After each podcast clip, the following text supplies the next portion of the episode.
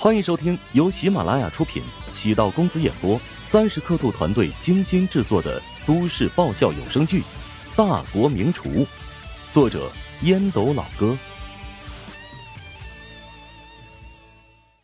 第一百五十四集。林平暗自苦笑，安子夏这是习惯所致，一旦上头就会对人，连忙跟他使眼色，咳嗽一声道。安安，你好像脸上的妆花了，跟我去洗手间，我帮你补补妆。安子夏知道林平有话跟自己说，跟林父林母打了一声招呼，才离席。小夏这小姑娘啊，看上去还行，但这说话呢又没分寸。林母等安子夏离开之后，抱怨道：“哎呀，你跟人家小姑娘生什么气呀？”人家也是好心点了这么一桌子菜，结果呢，咱俩呀这么挑食的。一个女孩子吃相吃品太差了，感觉跟饿死鬼投胎似的。近朱者赤，近墨者黑，你女儿啊也被他带歪了。哎呀呀呀，孩子遇到喜欢吃的菜多吃两口啊，有必要上纲上线吗？你这一个长辈。没必要跟小孩子斤斤计较嘛。哎呀，呃，林平年纪也不小了，在外面这么多年，钱赚的是不少，但感情一直不稳定啊。我有个提议，要不明天开始就逼着他回去相亲吧。这知根知底的人呐，总比他在外面瞎晃悠，撞到那些坏男人要好。呃，相亲这个事儿吧。你看着办吧，我得提醒你啊，你女儿很排斥相亲，现在每年过年都不愿意回家的。你这么一逼的话，哎呀，恐怕呀，她更不会见咱俩了。在父亲的心中，女儿即使一辈子嫁不出去，他也能够接受，大不了自己养活她。但看到女儿受到一丝的不公对待，他都难以忍受。当林父知道林平被前男友愚弄，他当即暴跳如雷，恨不得冲到那狗家伙面前一巴掌扇过去，替女儿解气。林父思绪在游走，筷子也漫无目的，下意识的将一道菜塞入口中，顿时眼睛亮了起来。安子夏被林平拖到卫生间，对着镜子仔细看了很久，就知道你在骗我。我买的化妆品都超级贵，哪儿那么容易化妆了？我还不是怕你冲上去咬我爸，我妈。你我在你心中这么无脑吗？没错，明明胸不大。安子夏掐了林平的胳膊一把。我想死是不是？林平朝边上躲开，差点跟一名女客人撞在一块儿。安子夏收敛，声音压低：“我再没脑子也不会对你爸妈下手，啊！不过我终于知道你这性格为什么这么倔了，那完全是来自于父母基因遗传呐。损人不辱及父母，小心我跟你拼了啊！不不，倔是中性词，绝对不包含歧视。来。”你仔细想想啊，你坚持守身如玉，婚前禁止那什么行为，那跟他们不吃油腻荤腥不是一个道理吗？哎呀，要我说，想要吃就得敞开吃啊，别用那些规矩影响身心。你瞧瞧，你这憋的脸上痘痘都多了。呀哈，你看这动不动开车的流氓女司机啊，你是大众汽车吗？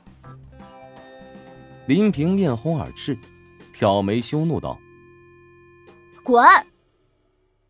两人开车时疯狂踩油门，停车时立刻刹车，谈笑风生的返回包厢。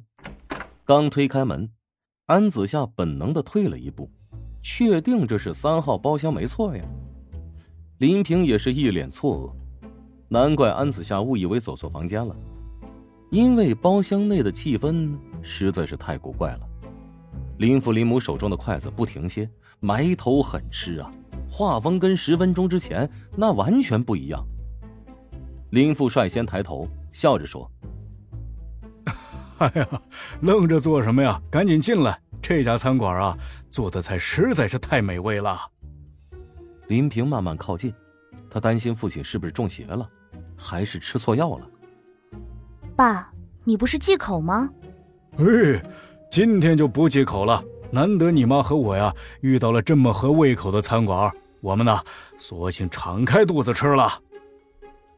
林母放下筷子，用纸巾擦拭嘴角的汤汁，充满歉意的与安子夏真诚道：“小夏，阿姨得跟你道歉。刚才你给我们推荐的狮子头实在是太好吃了，肥而不腻，口感太好。对对对对对。”能不能跟这老板商量一下呀？请他呀，再给咱们每人上一份啊！爸，这家食堂的老板特别古怪，每样菜都是限量供应，别提再上一份狮子头。桌上其他的菜都只此一道，而且下次你过来就很难有机会再吃到了。哎呀，好牛的老板呐！但是有牛的底气。咱们之前就说过。狮子头是经典的淮南菜，不仅每个淮南菜大厨都会做，而且淮南每个百姓家庭也都会做，也是各种宴席必有的一道菜。狮子头也叫做葵花大斩肉，到了北方，也叫做四喜丸子。乾隆下江南时品尝了葵花斩肉这道菜之后，将其改名狮子头，并将这一佳肴带入京都。使之成为清宫菜之一，从此淮南菜里就增添了狮子头这道名菜。乔治给三号包厢专门做了这道菜，因为狮子头也有吉祥之意，象征着家庭团圆。而让林父放开心房的，是那道盐水老鹅。他下意识的吃了一口，未曾想瞬间被美妙的口感征服。鸡、鸭、鹅三种禽类，按常理来说呢，鸡肉最为细嫩，鸭肉次之，鹅肉则相对口感粗糙。但盐水老鹅完全颠覆了林父对鹅肉的印象。鹅肉有皮，皮下有些许脂肪，乍一看呢，像是一块肥肉，十分油腻。